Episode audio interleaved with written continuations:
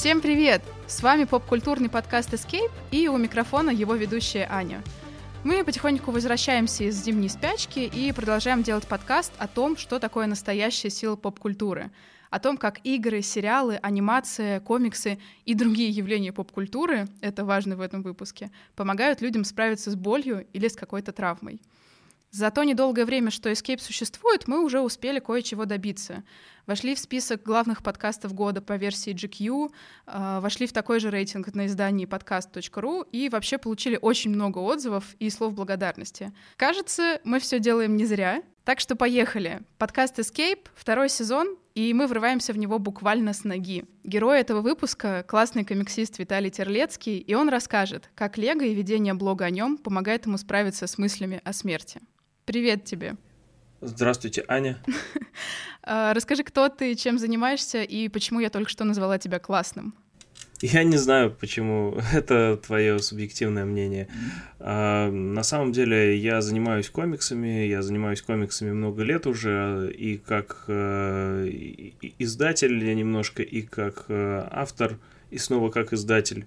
То есть я работал в издательстве комиксов давно, потом я начал делать свои комиксы, потом я ушел из издательства и открыл свое издательство, чтобы издавать свои комиксы. И, может быть, вы даже слышали про них. Среди них могут быть э, Собакистан, роман «Победитель ласточек», э, продукты 24, причудливые авантюры Жожо, русские объединяются с крокодилами и нападают на Европу. Очень много всего. И э, несмотря на то, что комиксы это вроде бы весело, э, все равно никуда не деться от мыслей про смерть. Подожди, ты сначала расскажи, как, как ты вообще пришел к комиксам, потому что сейчас можно было играть в Drinking Game, и каждый раз, когда ты в своем ответе произносил слово комиксы, если пить каждый раз, можно было бы спиться к концу твоего ответа. Как ты пришел к комиксам? Так вышло, что я случайно, буквально по воле случая, так сказать, э, устроился работать в издательство Камильфо в 2011 году. И вот, в принципе, в ту пору уже, наверное, было бы самое время начать думать о смерти, потому что когда я туда устраивался, я уходил с работы в научно-исследовательском институте, где я получал 5500 рублей в месяц. И тут мне предлагают э, подработку в издательстве и магазине комиксов за 18 тысяч рублей на полставки. И я такой, конечно, да, я буду совмещать, а потом просто бросил науку к чертовой матери. А, и там я уже почти устроился на нормальную работу какую-то в какой-то финской компании по специальности, но тоже ее бросил подумал, эй, эй, будет весело. И вот я Комиксы. работал в, в издательстве Камильфо. Мы тогда начали издавать все вместе вот э, Человека-паука на русском, э, Время приключений, э, потом до Рика и Морти добрались, и целая куча всего была. И э, я там не последнюю роль сыграл, но в какой-то момент э, мне пришлось оттуда немножко свернуть в другую сторону в сторону ухода из издательства. В какой-то момент э, это переросло еще в мое хобби как автора, а потом даже и художника. И это, кстати, был э, первый привет от смерти, когда я первый раз пошел к психотерапевту и сказал, что я в тупике. И тогда он сказал, превратите свое хобби в работу. Я сказал, мое хобби уже моя работа. Тогда И психотерапевт он... такой, тогда ничем не могу помочь. Тогда он сказал, да, тогда, говорит, ну, вы же, вам что-то нравится, наверное, больше из этого. Я говорю, мне больше нравится рисовать, но я рисую очень плохо. Он говорит, попробуйте все равно каким-то образом зарабатывать этим деньги, и если вам удастся в этом развиться, все будет хорошо. И так и получилось, так появился комикс-роман «Победитель ласточек» про огромного мужика, который дерется с птицами. Давай тогда перейдем как раз на контрасте о том, как прекрасна твоя жизнь, к твоему эскейпу. Это, это иллюзия. Нет ничего прекрасного в этом. А в этом действительно как раз есть переход, что кажется, что человек, когда занимается всем этим, а, вот знаешь, когда есть, да? э, там Честер застрелился, да, когда Робин Уильямс повесился, ты сидишь и думаешь, а чего им как бы вообще не хватало? Это же Робин Уильямс, он же такой смешной, у него же вся жизнь, это комедия сплошная, что же он... Оказывается, вот вся эта шляпа, она как раз больше всего тебя накрывает э, в перерывах между тем, когда ты ничего не достиг. На самом деле, конечно, случаев, когда успех не приходит, их гораздо больше. Даже в случаях, когда успех приходит не через там полгода, год, через пару месяцев, сразу же, не знаю. А, даже Гарри Поттер продавался не сразу хорошо. Ну, это знаменитая история, да, что она вообще писала первые книги, сидя в кафе, нищая, денег не было, и как и жить. там несколько лет прошло. Там только когда в Штатах ее начали издавать, по-моему, буквально чуть ли там, ну да, с первой уже книги, когда в Штатах э, ее издавали, она начала получать какие-то сумасшедшие деньги, сидела, наверное, радовалась очень. Что вообще в твоей голове мысли о смерти? Как это, как это выглядит, эта мысль? Они бывают разные, смотри. Э, значит, мысли, вот, а мы же, короче, все ум, умрем в итоге, вообще все. Ничего, не, нет никакого смысла ни в чем. От э, вот такой мысли до вот бы умереть. Желательно mm-hmm. вот сейчас бы. Но, но не больно. Если больно, то не надо. Поэтому пока подождем. Через два часа снова об этом думаешь. В 2019, а совершенно не в 2020 году, мысли о смерти э, преследовали меня очень сильно, вплоть до буквально, может быть, конца прошлого года. Умирал дед. Это был не мой дед, это был соседский дед, который жил до мной. Он умирал три месяца, э, примерно с мая по август, э, с переменным успехом – и по ночам очень сильно кричал. Да, и, собственно, ты спишь, и, ну, ночью начинает над тобой кто-то кричать э, этажом выше. Это была хорошая слышимость. И он, ну, он умирал, ему было там за 80. Э, крепкий был дедок, дядя Коля его звали. Хороший мужик. И я просыпался и думал, ага, вот и смерть. Ну, это не моя смерть, но она офигенно рядом. И думал о том, что то, блин, наверное, мы тоже все умрем. Э, в принципе, я раньше это тоже понимал, и сейчас это понимаю. Это факт, никуда мы не денемся. Хотя, возможно, мы все доживем до цифрового бессмертия. И дед-дед помирал, помирал. И когда он помер, я понял, что я не хочу умирать вот так три месяца, ничего не помнить. И, в принципе, раз мы все равно все умрем, нас ничто не удерживает от того, чтобы все это прекратить. Я подумал, что я не хочу умирать старым и немощным. И в принципе, раз я умру, и мне будет абсолютно плевать, что будет после этого. Ну, то есть, вот я умер, меня нет. Раз меня нет, ничего нет. Раз бессмертной души нет, значит, после этого ничего нет. И это уже проблемы не мои, как меня хранить. Мне будет ну, вообще все равно. Раз мне будет вообще все равно, то можно, в принципе, срезать все сейчас. Потому что а вдруг дальше будет хуже. А сейчас я еще молодой, я в силах, я пожил. Э, все, что хотел, в принципе, попробовал в жизни э, в свои 31-32 года.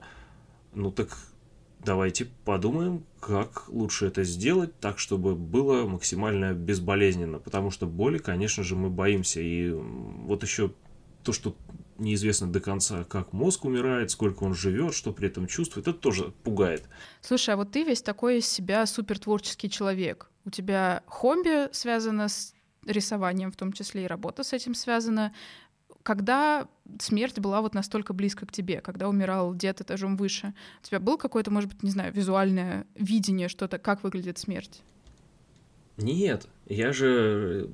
Ну, смерть — это мужик в балахоне, может быть, женщина, костлявая. Наш поп-культурный образ смерти, он наиболее э, мне близок. Я не хочу, чтобы это был э, Барон Суббота, например. Хотя Барон Суббота тоже забавный парень. Э, потому что... А вдруг это какая-нибудь хтоническая штуковина, и она тебя приходит и забирает. Но этого не происходит, потому что мы просто выключаемся, ну, мне так кажется, и больше ничего нет. Не надо себя обманывать, да? Вот эти вот мысли, ты говоришь, что они бывают самые разные. Бывают просто в целом про то, что рано или поздно каждый из вас умрет, а бывают э, лично про тебя, что хорошо бы сейчас с этим покончить, пока ты молодой. Эти мысли, они тебе причиняют боль или тебе с ними абсолютно ок? Нет, ты что, я же... ну, хотеть умереть, насколько я понимаю, это ненормально. А, потому что есть какой-то другой смысл, наверное, да. И, насколько я понимаю, единственный смысл э, идет в продолжении рода. Возможно, проблема в том, что в мои 32 у меня до сих пор нет э, ни одного ребенка, э, рожденного от меня, о котором я знаю. И значит, в моей жизни без продолжения рода мне нет смысла жить. Не ради кого. Угу. Кто-то говорит, что вот бессмертие в наших детях это полный бред, это абсолютно другой человек, у него нет твоего сознания, он может быть вообще другим, потому что мы на наших родителей не похожи. Я не похож, кто-то еще не похож, мой брат не похож все это, это по-другому слепленные из человеческой глины существа. Вообще есть даже теория про то, что э, теория поколений про то, что э, дети всегда стараются быть полной противоположностью родителей. То есть, когда уже вырастают, когда какой-то свой разум появляется, дети такие: так, моя мама была супер чистюлей, я такой быть не хочу, мне это не нравится по этой, этой, этой причине. Значит, я буду грязнулей. И это правда такое странное бессмертие, потому что ровно противоположная идея. Это абсолютно, вот я сейчас опровергну э, двумя словами твою теорию, это Александр Масляков. Ладно, есть сбой в этой системе. Что один, что второй, вот как бы выглядят одинаково и стоят за тумбой-юмбой. Ctrl-C, Ctrl-V. В 2020 году, когда мысли о смерти мне уже изрядно поднадоели, ну, типа, ты просыпаешься и думаешь о смерти в той или иной ипостаси, потом ты думаешь о смерти на завтрак, на обед и на ужин, и это немножко отвлекает от полноценной жизни.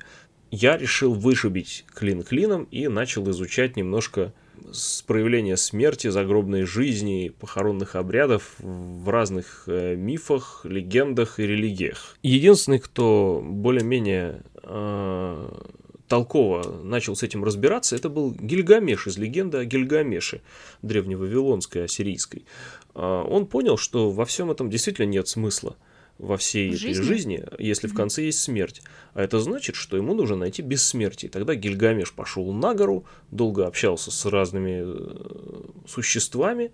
И я думаю, ну наконец-то, хоть кто-то. Вот сейчас, сейчас мы узнаем, как правильно нужно делать, куда двигаться. Тебе это все отозвалось прям очень сильно? Ну, нет. Я, ну, я подумал, что вот хоть что-то.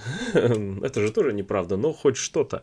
И в итоге Гильгамеш решил, что бессмертие в твоих делах, в твоем наследии – и прочим, я подумал, господи, какой ты идиот, Гильгамеш, это неправда, нет никакого бессмертия в твоих делах, в твоем наследии, тебе будет абсолютно наплевать, что ты там успел, что не успел, и что после тебя осталось. Были какие-то еще, может быть, способы, которыми ты пытался от этих круглосуточных мыслей о смерти оградиться? Ну, то есть, отвлекало ли тебя, может быть, что-нибудь еще?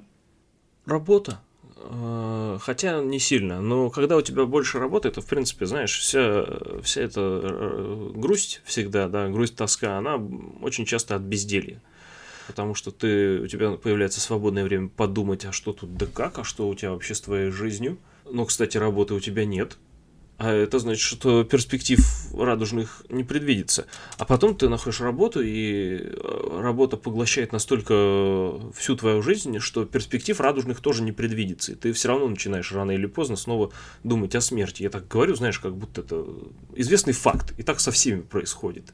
Ну ладно. Ну, ты в это веришь. Это, это твой известный факт. В да. Э, я не знаю, на самом деле. Я думал, может быть, нарисовать комикс про смерть. И я, может быть, его еще нарисую. Мне кажется, что если сделать большую книжку про это, то э, так или иначе это поможет. И что самое интересное, э, мне вообще очень стыдно, что я столько думаю о смерти и столько хочу умереть, тогда как, э, по большому счету, с настоящей смертью я в своей жизни не сталкивался. Я никогда в жизни не был на похоронах, например на днях мне пишет мама и говорит, дедушка умер. А тут дело такое, что этот дедушка, он э, был маминым отцом вот до трех лет ее жизни. А потом они с бабушкой развелись, и они не виделись. Он уехал жить в Среднюю Азию, где, собственно, и жил до конца своих дней. Нарожал еще других детей, как ветхозаветный мудрец, и прожил почти до 100 лет в итоге. Угу. А, но в 2014, по-моему, году, благодаря службе «Жди меня», мама нашла его, это была не телепрограмма, а просто служба. У них есть широкая служба волонтеров, которые помогают искать э, по всему миру пропавших родственников, угу. потерянных, я бы даже сказал. И мы, короче, сели в самолет и полетели в Таджикистан с мамой моей. И она говорит, что он умер. А он умер 26 ноября. Там брат вот сводный, да, мой единокровный. Вот и только сейчас об этом рассказал, да, ей. 11 там января или в этом районе. И фигня в том, с 26 ноября он был физически мертв, угу. но для мамы моей и для меня он был жив вплоть до 11-12 января. Потому что мы не знали о том, что он умер. И для нас не было никакой разницы, жив он или умер, ведь мы с ним не общались. Не появились ли у тебя мысли в формате «умру так, чтобы никто не знал, что я умер»? Ну, то есть Нет. это какой-то определенной степени тоже бессмертие, странное достаточно, но все же бессмертие. Это спорно. Все же знают, что Сергей Бодров умер. Ну, никто не надеется. Ну, может, тут надеяться, но зря, наверное. Там лавина была. Явно не Ети его выходили и потом увезли на свою Ети планету. Прикинь, если правда так. Ну, дело не в этом. Блин, никакого лего в этом выпуске до сих пор еще нету, и, наверное, люди очень расстроены этим. Когда же будет лего? Лего очень скоро будет. Ты говоришь, что ты перепробовал э, найти объяснения, какие-то другие теории и версии о том, как работает смерть. Работа, творчество. Но Лего. Как Лего появилось здесь? Случайно. Как всегда. Спасибо, что слушали наш подкаст. Это «Бог из машины». Подкаст его теперь называется «Бог из машины». Отличный нейминг. Я с самого детства наверное, больше даже, чем комиксы, я любил Лего. Я не знаю вообще, в принципе, если есть ли люди, у которых было в детстве Лего, и они его не любили, представляешь, да, вот там, я ненавижу Лего, мне его слишком много покупали. Ну, если а... кто-нибудь ходил по нему босиком очень много раз, возможно. Да нет, никто не ходил. У детей у них мягкие ноги, они все примут. Как-то так все равно это хобби мое увлечение не отпускало меня всю мою жизнь с переменным успехом, с переменным, потому что э, и я был в свое время не богат, и курс валют сделал меня еще беднее. Но я сейчас понимаю, что, в принципе, надолго я не останавливался в моем союзе с Лего ни на минуту. У меня еще младший брат был, и когда Лего уже от меня отпустило, оно взяло его, и я начал выбирать хорошие наборы для него и лоббировать их родителям. И это было прекрасно. У нас с братом, у нас с братом, ну у него, понятно, но ему было тогда лет семь. Он не понимал все, что он... перед ним сейчас да, происходит. Да, он немножко подрастерял детали, я сейчас восстанавливаю эти наборы. Ну и, собственно, я как-то туда-сюда меня мотыляло с этим Лего, и в какой-то момент, когда я начал уже инвестировать его, и когда я делал ремонт сейчас этим летом, я построил отдельную кладовку под Лего, 3 квадратных метра, где половину занимают только Лего в коробках. В коробках не, не собранные фигурки. Нет, нельзя собирать их, нельзя собирать одновременно более одной модели, потому что они очень сильно пылятся, и э, это будет печально выглядеть, особенно если к тебе кто-то в гости придет, они подумают, что ты конченый. Ну, если эти люди откроют комнату, а в ней просто это до потолка коробки комната, Лего. Это, это не, не такая комната, понимаешь? Не то, чтобы у меня был дворец, в котором есть э, отдельная лего-дискотека свою первую серьезную лего-инвестицию я сделал в 2008, по-моему, году, когда в первый раз еще не так серьезно скакнул доллар, если ты помнишь. Сколько тебе было в 2008 году? 5? 12. Я вряд ли помню. А, там доллар был где-то 28 рублей, а потом скакнул где-то до 35, а потом до 38, и все тогда думали, что это много. Понты вообще, ребят. А, Понты. Вот, э, точно в этот срок, когда еще не было сертифицированных официальных лего-магазинов, в город Санкт-Петербург, где я живу, завезли буквально несколько десятков наборов 10182. Кафе на углу. Это, если ты когда-нибудь зайдешь в лего-магазин, ты увидишь большие дома, которые складываются в красивую улицу. Серия «Эксперт», она так сейчас называется. Эти дома начались с кафе на углу, и все они стыкуются к нему. Сейчас кафе на углу а, в нераспечатанном виде стоит примерно 2,5-3 тысячи долларов – да, то есть примерно 200 тысяч рублей. Я покупал его на все свои деньги, которые у меня тогда были, 4 тысячи рублей. Потому что курс скакнул, а закупки были по старым ценам. А, спойлер, у меня нет сейчас этого набора, я его уже продал. Я продал его в 2013. А, поскольку он был распечатанный, его цена, соответственно, раза в 2-3 меньше всегда. Такое mm-hmm. уж правило. А, хотя непонятно, кому это надо, и нераспечатанный набор имеет смысл брать только для дальнейшей инвестиции, потому что если ты все равно будешь его собирать, то абсолютно неважно. Ну так вот, я продал его тогда за 32 тысячи рублей, что уже было в 8 раз дороже оригинального закупа, да, и поставил себе пластиковые окна в три комнаты в квартире, чтобы вводить девчонок не стыдно было. Мне тогда было 24 года. И я все еще считаю, что это прекрасная инвестиция, окна очень хорошие, Вообще немецкие. Лучше. То есть ты именно в коллекционирование ударился? И тогда, и сейчас? Не знаю. это сложно. Здесь мы встретим э, смерть, депрессию и лего вместе, потому что где-то в 2017 или 2016 году я собирал большого дракона и понял, что ничего не чувствую. Я в смысле, больше восторга, ничего... вот этого детского счастья? Я не чувствую радости от того, что я собираю лего. Мне плевать, я просто нанизываю одну деталь на другую методично. Потом ставлю его на полку, он пылится. Время от времени я мою его. Многие спрашивают, как мыть собранные наборы. Три человека за последние дни меня об этом спросили. Рассказываю. Нужно взять таз.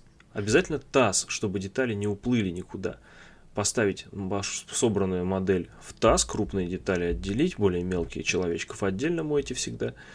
Возьмите душ, сделайте легкую струйку, собственно, э, его вот так ополосните со всех сторон, все это дело, и потом э, ставьте сушить на махровое полотенце, на сутки оно само высохнет естественным образом. Если пыль уже въелась, нужно искупать его несколько раз в тазу с мыльной водой, без всяких средств, просто мыло.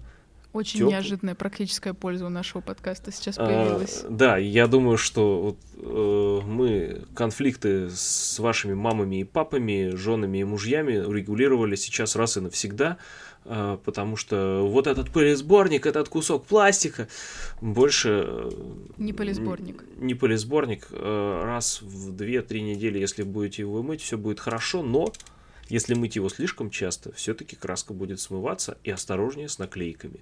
Поэтому одновременно старайтесь не держать собранной больше одной модели, а лучше покупайте дисплей-кубы большие, витрины. Но это уже, если у вас есть где их хранить и где ставить, у меня таких нет. Ты собирал дракона, который не принес тебе вообще никаких эмоций. Никаких эмоций. После этого я перестал открывать наборы. Я Но продолжал их покупать? Да, я продолжал их покупать, потому что я, в принципе, догадывался, тогда я еще не смотрел даже инвестиционные сайты, но я примерно догадывался, сколько они могут стоить. А, хотя, кстати, даже одну коробку я не открыл раньше, это была набор э, «Назад в будущее», машина mm-hmm. DeLorean, одна из первых в серии Lego Ideas. Э, если кто не знает, Lego Ideas — это специальная инициатива Lego, где пользователи и э, ребята, которые делают классные модели сами, могут предложить э, идеи своих наборов, если 10 тысяч голосов на сообществе соберет это все, сейчас это уже проще, раньше было сложнее, сообщество было меньше, то тогда руководство Лего его рассмотрит, если это нужна лицензия на это, они договорятся, может быть, с правообладателями, и некоторые наборы э, по этому делу выйдут. Выпускают. Так, например, вышли mm-hmm. э, Вольтрон,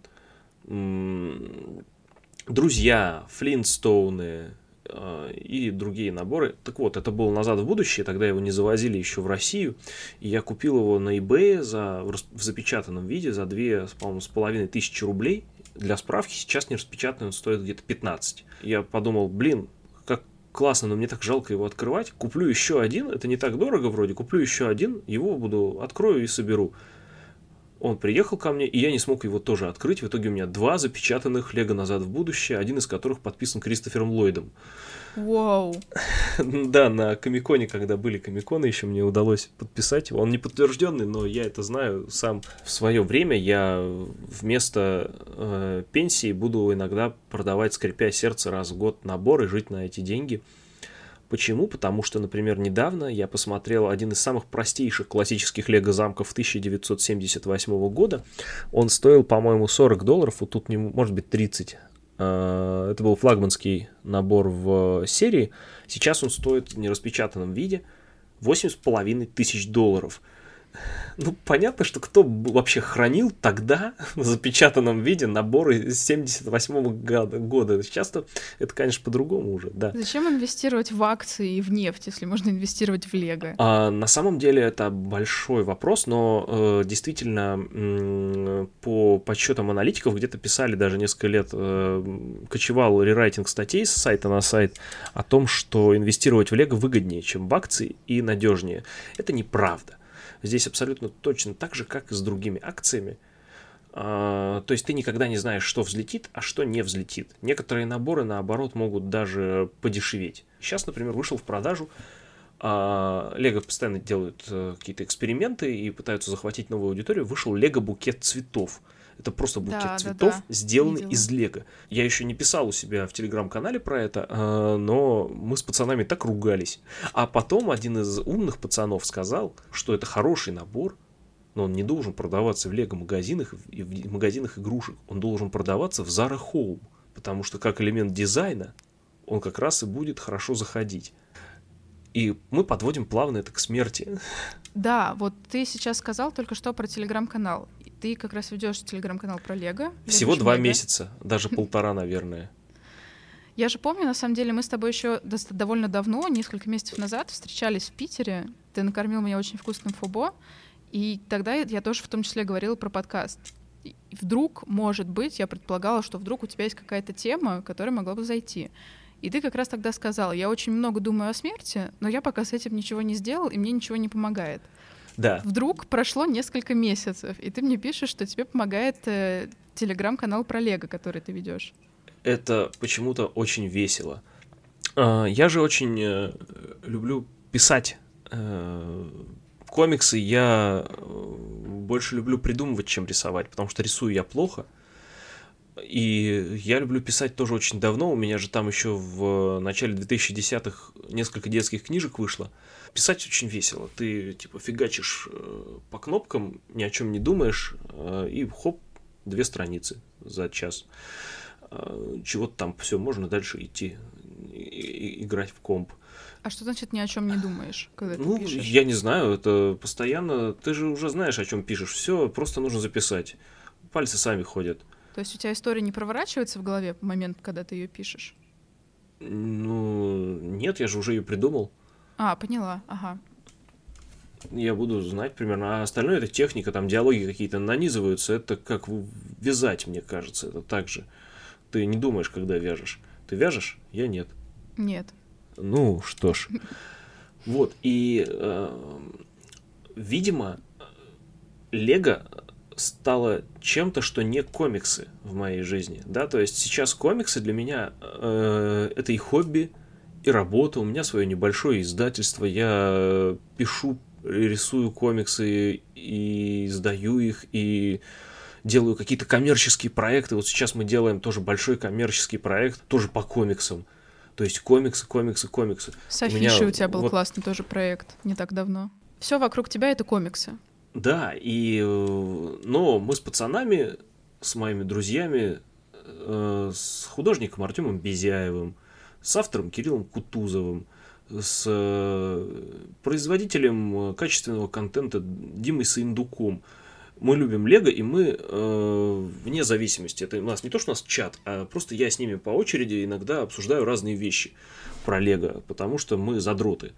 Mm-hmm. И тут как-то раз я вынес э, это обсуждение и все эти данные за пределы этого, потому что общался с чуваком с работы, и чувак говорит, блин, ты так интересно рассказываешь про Лего, а он такой, ну, не то чтобы прям вот задрот, mm-hmm. просто чел, нормальный чел. И он говорит, а у тебя нет никакого блога, телеграм-канала про это? А, я говорю, нет, но я заведу. Он говорит, я бы читал. И я пошел, и через 10 минут завел телеграм-канал и начал писать туда посты. Долго я ли под... ты думал над названием канала? Мне Катя помогла. Катя моя девушка, с которой мы вместе рисовали Сабакистан. Она рисовала мы делали с которой Сабакистан. Она, я говорю, Лего, она говорит, Лего шмега. И первую аватарку поставил, там был еще Лего член на ней. Потом э, Дим Сындук да, сказал, убери, а то люди не будут подписываться. Дима знает в продвижении толк. Да, ну она осталась там где-то как первая аватарка, до нее, скорее всего, никто не долистает, там сменилось уже несколько. И мне как-то так понравилось, а, и я Почему? просто в свободное время там вечером, а мне ничего не знаешь, не надо никакую инфу искать.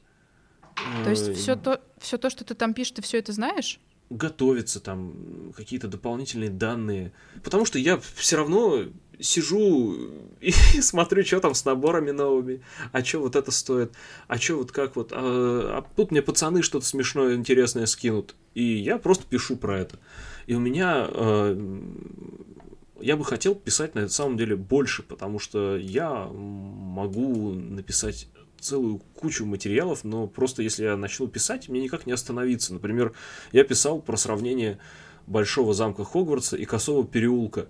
Это был мой выходной, и я такой думаю, ну сейчас пару постов напишу. И три часа у меня сидел, я сидел, писал эти посты. А там на самом деле они очень обывательские с точки зрения профессионалов, потому что есть... Э, профессионалов ле- Лего?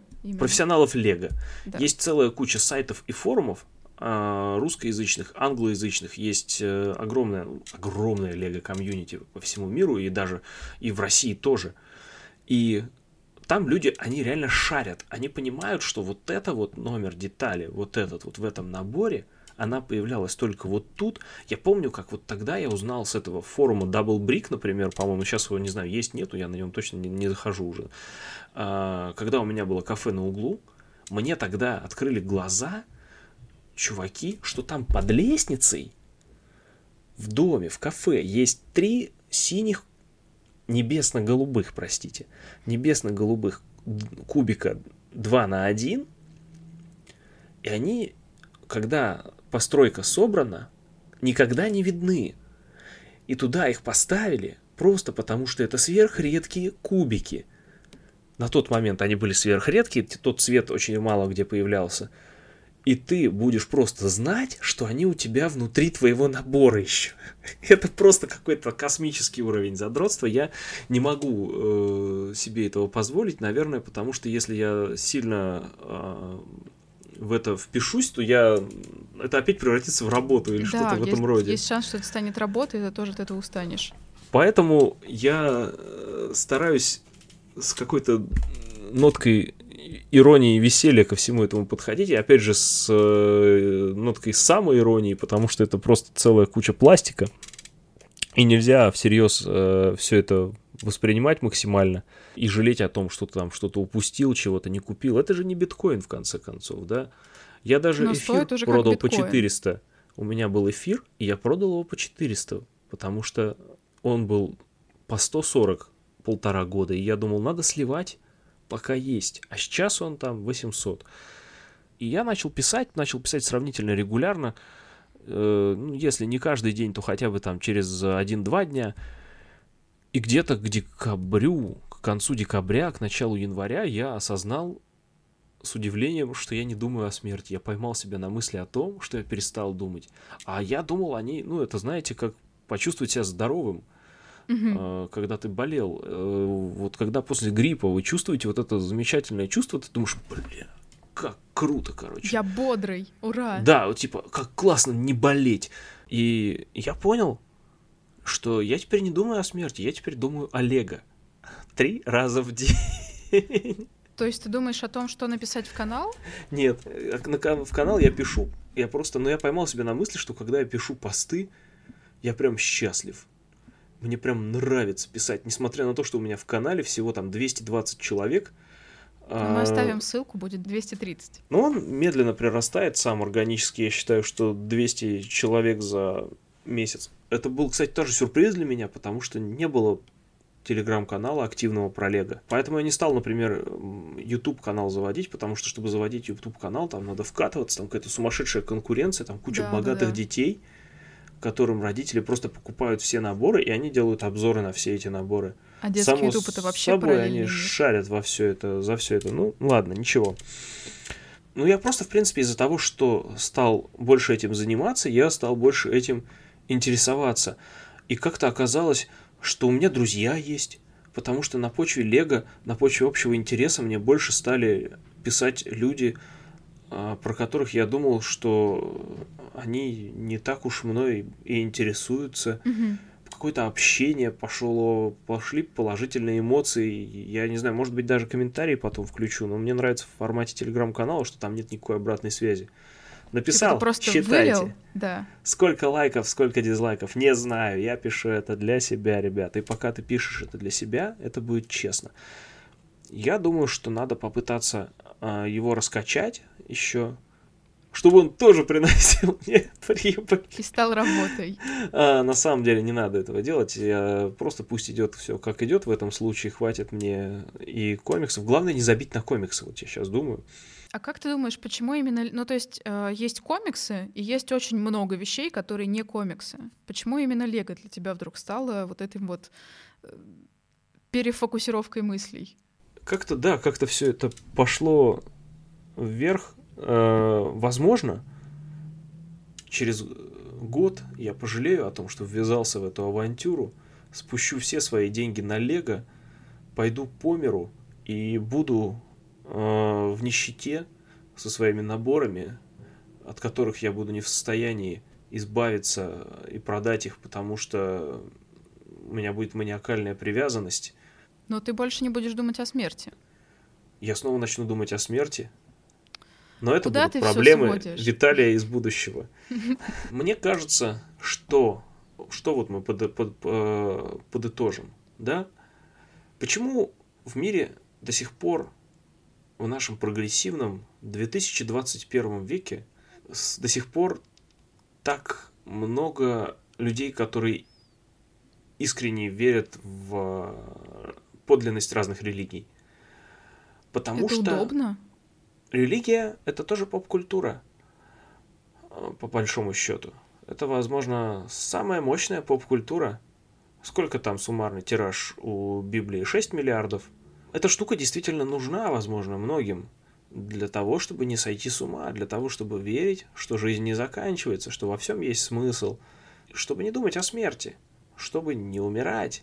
И в отсутствии э, веры, в отсутствии религии, а мне кажется, сейчас все больше и больше людей испытывают кризис веры, а может быть, некие люди никогда не были верующими. Чтобы не сойти с ума, всем нужно хобби – были вот у меня комиксы, комиксы стали работой, хобби больше нет. Теперь хобби это ведение канала, ведение блога про Лего. И в целом изучение Лего.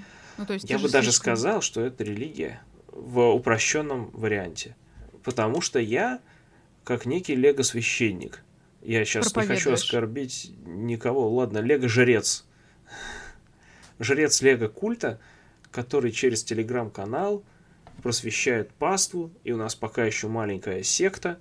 Из хороших новостей а, тот же самый художник, мой друг Артем Безяев, э, месяц играл в электронную версию Лего с неограниченными деталями, mm-hmm. собрал замок по Зельде, и за месяц на Lego Ideas он получил поддержку 10 тысяч голосов, это очень быстро, и, возможно, через несколько лет мы увидим его на полках, а может быть и никогда не увидим, но в целом это очень хорошая новость. Много положительных эмоций. Какое-то голосование, в котором мы можем что-то решить, на что-то повлиять. И это Лего дает нам эту возможность. Так здорово. Вот если ты себя формулируешь как э, лего-жрец, который проповедует... Это э, шутка, я не лего-жрец. Я понимаю, безусловно. Ну, э, как бы вопрос терминологии. Ты в любом случае очень сильно заинтересованный в лего-человек, который рассказывает про это массам. Есть ли у тебя какая-то вот условно высшая цель по тому, что ты хочешь донести до людей этим каналом? Или он больше для тебя просто? Вообще он для меня, но это, это просто вот все истории, которые мы рассказываем друг другу с друзьями. И мне захотелось, чтобы больше людей об этом узнало, но я не буду же давать каждому читать нашу переписку. И если им будет это интересно, если э, в итоге все смогут э, получить от этого такое же удовольствие, как и я, а я от многих наборов получаю удовольствие даже не покупая их а просто от того, что они есть, от того, как они выглядят, от того, какие там детали. Смотрите, как здорово выглядит этот Джабба Хат, он, эта фигурка старая, она более убогая, это круче, потому что теперь это ретро. Ну это прям такое очень крутое твое хобби, которое... Э, мне, мне просто немного странно слышать, что у тебя вот как бы есть комиксы, и больше в жизни ничего нет. И есть только комиксы и лего. И получается, что Лего — это твое единственное хобби. Блин, как это звучит грустно. У меня еще есть друзья, машина есть. Все хорошо у меня. Все хорошо, спасай, живем, живем. Это очень распространенная, особенно сейчас, история. Э, я недавно умным словом узнала, что это называется руминация, когда у тебя по кругу в голове ходят одни и те же мысли. Они тебя вот так вот прям накрывают, и ты с ними ничего абсолютно сделать не можешь. Ну, то есть просто ты вот живешь с этими мыслями и пытаешься Идея понять, фикс. а что теперь с ними делать. Типа того, только эти мысли, они еще тебе делают больно, плохо и причиняют очень много дискомфорта. По сути, наверное, твои мысли про смерть — это что-то из этой оперы. Да, только это опасно. Потому что, ну, пару раз я был очень-очень близок ко всему этому. К тому, чтобы закончить? Да, мне приходилось на э, таблетки садиться, на антидепрессанты, чтобы... Потому что, опять же, доктор мне объяснил, что иногда мозг просто блокирует э, серотонины, и у тебя чисто организм не вывозит уже. И это угу. можно поправить таблетками. Пару раз таблетки меня тоже очень сильно выручили. Если бы не они, наверное, не было бы никакого лего-канала. Сейчас ты уже не на таблетках? Нет, я уже год не на таблетках. Угу. Или около того. Ну, то есть там ничего серьезного. Если доходит до таблеток, это в любом случае серьезно. Ну да, да. Правильно ли я понимаю, что твоя основная идея в том, что очень сильно помогает просто погрузиться в то, во что, в то, в то, что нравится, то, что вы любите, чтобы от этих мыслей как-то избавиться? Или это Нав... чуть другой сценарий? Наверное. Но вообще я считаю, что если вы хотите избавиться от этих мыслей, то у вас не получится. Если вы именно целенаправленно что-то делаете, чтобы избавиться от этих мыслей, это будет только временно. Это как-то должно само собой произойти, и для этого нужно просто быть более открытым всему новому и не задумываясь э, что-то делать, если ты это решил сделать. Если бы я не завел канал через 10 минут, я бы, наверное, забил на эту идею и не завел бы его никогда. Лего, в принципе, на самом деле, скорее всего, поможет всем. Ну, на самом деле, в определенном смысле я понимаю, про что ты говоришь. Это же еще банальная механика именно в процессе сбора Лего. Да, если вы будете собирать его под э, легкую музыку, желательно с близкими людьми, если у вас они есть. Если нету, то вы можете найти себе близких людей по интересам с Лего. На пару с Netflix. Да-да-да. И, в принципе, да, это э, мелкая моторика, фантазия, пространственное воображение, но не, не для меня все это. У меня вон там пять коробок стоит. Но это не значит, что я их не собираю. Я сейчас пойду вот я купил пакетиков. Пойду сортировать э, черную жемчужину корабль Джека Воробья, которую купил на днях за смешные деньги, за 18 тысяч рублей. Она вышла из тиража в 2011 году и стоит в распечатанном виде, как я ее купил сейчас, где-то 35, а в запечатанном 70 тысяч рублей. Я не знаю, буду я продавать ее или нет. Это, в принципе, вот знаешь, вот тоже ты не думаешь уже об этом, ты такой... Сначала первая мысль, что это все-таки большие деньги, не то чтобы ты их зарабатываешь за час. Потом вторая мысль, а на что еще ты тратить их будешь, да? Ну, можно на что-то, да, но вот же жемчужина. И просто мысль, мысль, что у тебя есть эта жемчужина, она тебе какой-то эндорфинов дает? Ну да, понимаешь, что я диван, что ли, за 2 миллиона куплю, на него я, что ли, коплю. Зачем мне это? Нормальному человеку такое не нужно. Мы, наверное, уже можем потихонечку завершать. Спасибо тебе большое за твою историю. Я думаю, это был очень хороший совет про то, что любые неудобные мысли можно заменить куда более продуктивными, счастливыми и хорошими. И это на самом деле э, даже реально психологическая методика, методика из КПТ, когнитивно-поведенческой терапии, что ты берешь просто плохую мысль, которая тебе не дает покоя, причиняет дискомфорт, и заменяешь ее чем-то более хорошим. И вот сегодня у нас как раз была история про то, как поп-культура может дать тебе источник этой самой хорошей мысли. Правда, спасибо тебе большое за твою историю, спасибо, что поделился и рассказал ее. Спасибо, что позвала что так долго слушала меня. А всем, всем по ту сторону наушников, всем нашим слушателям я хочу сказать отдельное спасибо за то, что вы есть, за то, что вы с нами.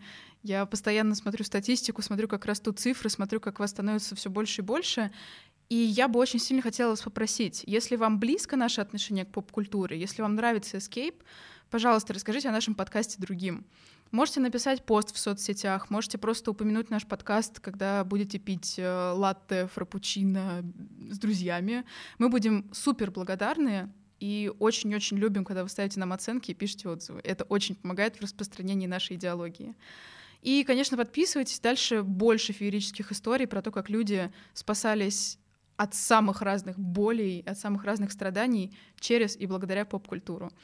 С вами были «Дважды два». Аня, Виталий Терлецкий. Цените свой эскейп. Всем пока. До свидания.